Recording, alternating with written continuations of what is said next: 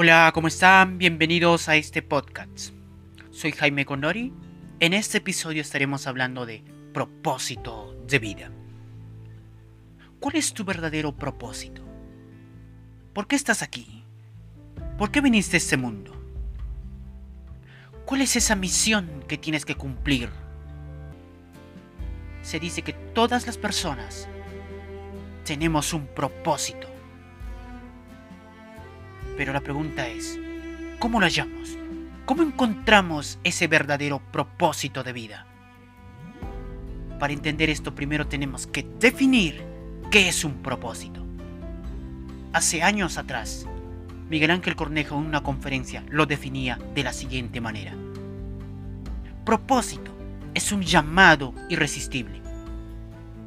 O sea, te sientes llamado a enseñar, llamado a curar, bailar, actuar, escribir, hablar en público, jugar el fútbol, cantar.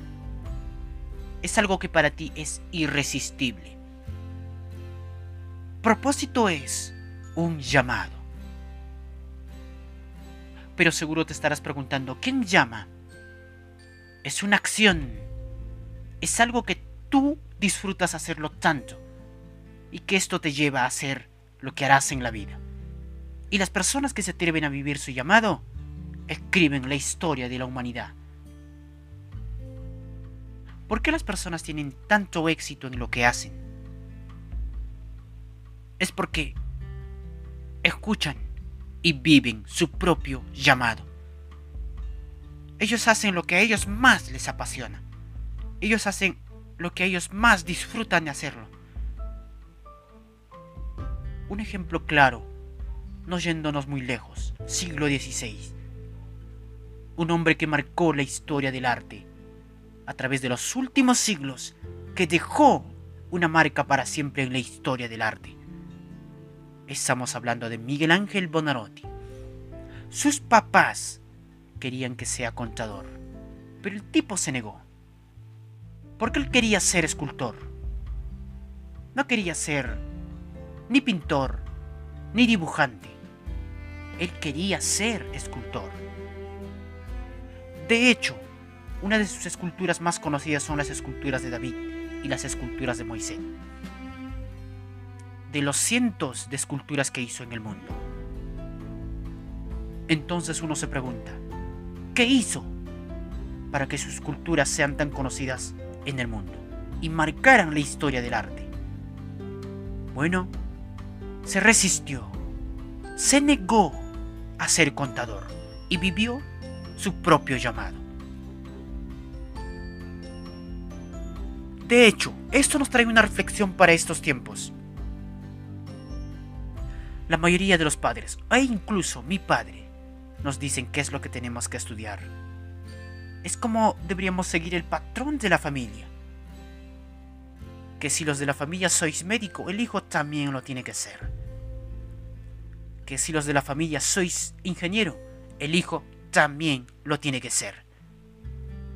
Y si no van en ese camino, o ve que estás, que estás yendo a hacer otras cosas y te estás desviando del camino, nos llevan a un psicólogo, porque creen que estamos yendo por otros malos caminos. Porque no estamos haciendo lo que ellos quieren que hagamos. Creo que deberíamos llevar al psicólogo a los padres.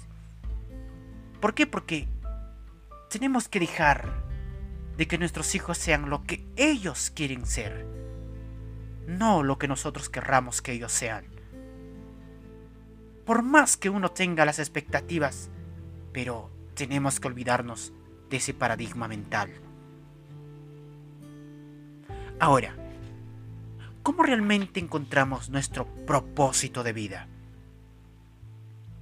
En una conferencia, Miguel Ángel Cornejo hace años atrás mencionaba cuatro pasos para encontrar tu verdadero propósito de vida.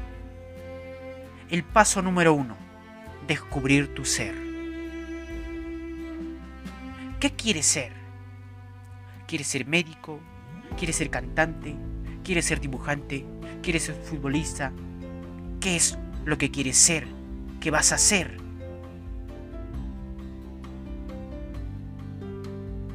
qué vas a hacer y disfrutar siendo ese ser. El paso número 2. Hacer. ¿Qué tienes que hacer para ser?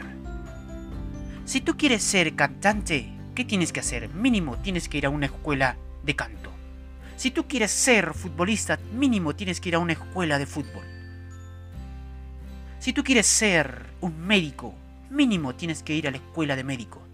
Tienes que pagar la colegiatura de la vida, porque necesitas hacerte un ser superior a través del conocimiento. El paso número 3. Estar. ¿Dónde tienes que estar? Si tú quieres ser cantante, tienes que estar con los cantantes. Si tú quieres ser empresario, tienes que andar con los empresarios. Si tú quieres ser futbolista, tienes que estar con los futbolistas. Hay una frase que resume al paso número 3. Quien con los lobos anda, aullar aprende. El paso número 4.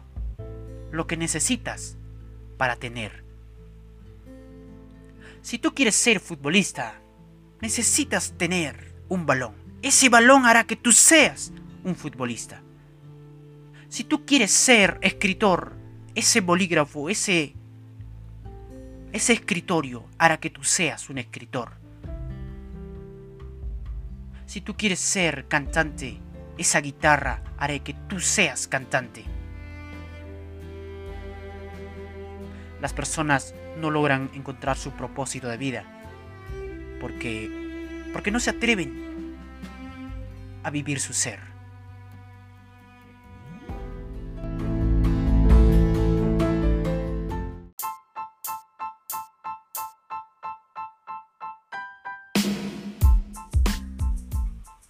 La actitud te puede levantar y abrir puertas.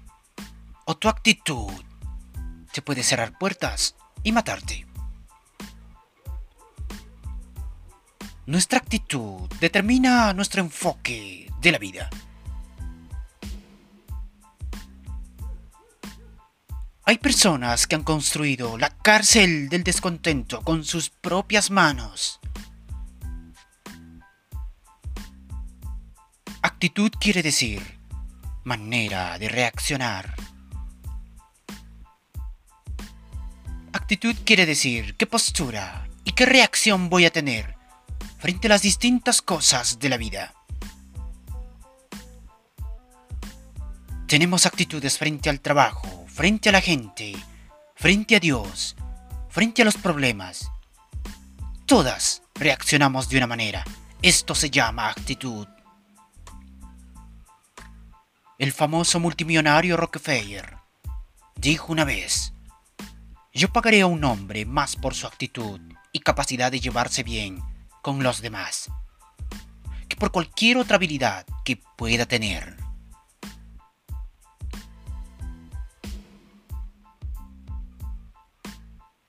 ¿Por qué? Porque la vida es 10% de situaciones y 90% de actitudes, reacciones frente a eso.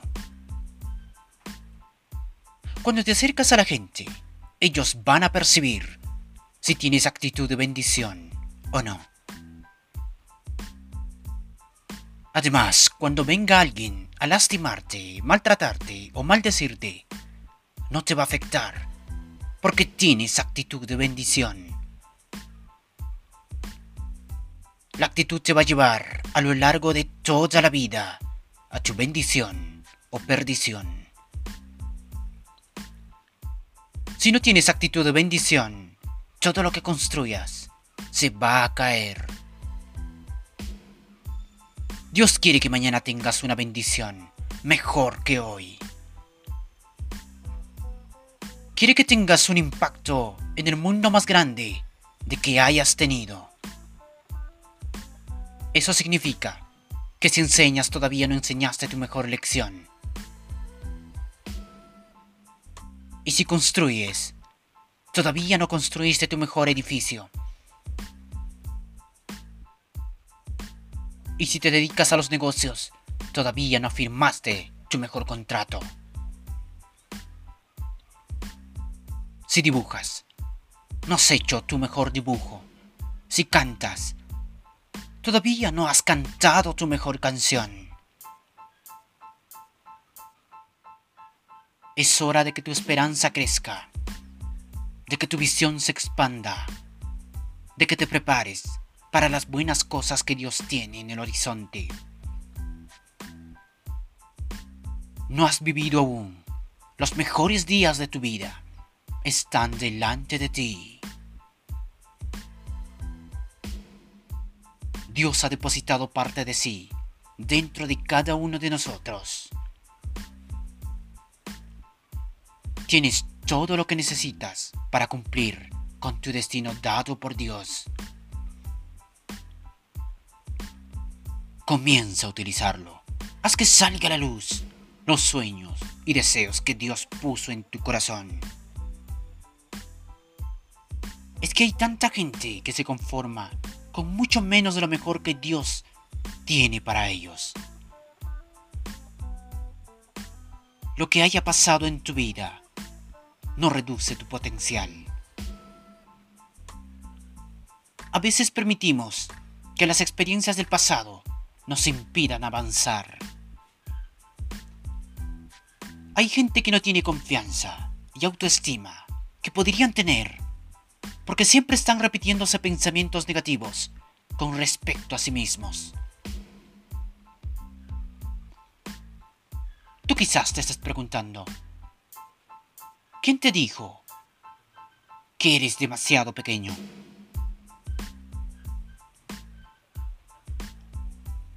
¿Quién dijo que no eres inteligente? ¿Quién te dijo que no tienes el talento? ¿Qué hace falta para lograrlo? ¿Quién te dijo que tu matrimonio no duraría? ¿Quién te dijo que había algo malo en ti?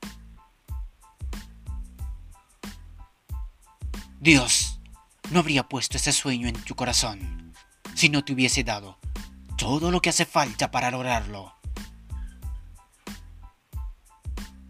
La clave está en quitar la mirada de nuestros problemas y ponerla en Dios. Tienes que tener una actitud positiva, una actitud de esperanza. Levántate cada mañana, esperando que te sucedan cosas buenas.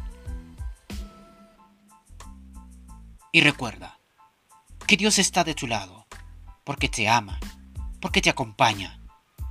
No dejes que el rechazo te aplaste. Tenemos que entender que si, como Dios, abre puertas de manera sobrenatural, de la misma manera las puede cerrar. Y cuando Dios cierra puertas, siempre es porque hay algo mejor esperándonos más adelante. Así que si llegaste a un callejón sin salida, no es tiempo de renunciar. Explora una ruta diferente y sigue esforzándote, avanzando. A veces de nuestro más grande rechazo surge nuestro camino más importante.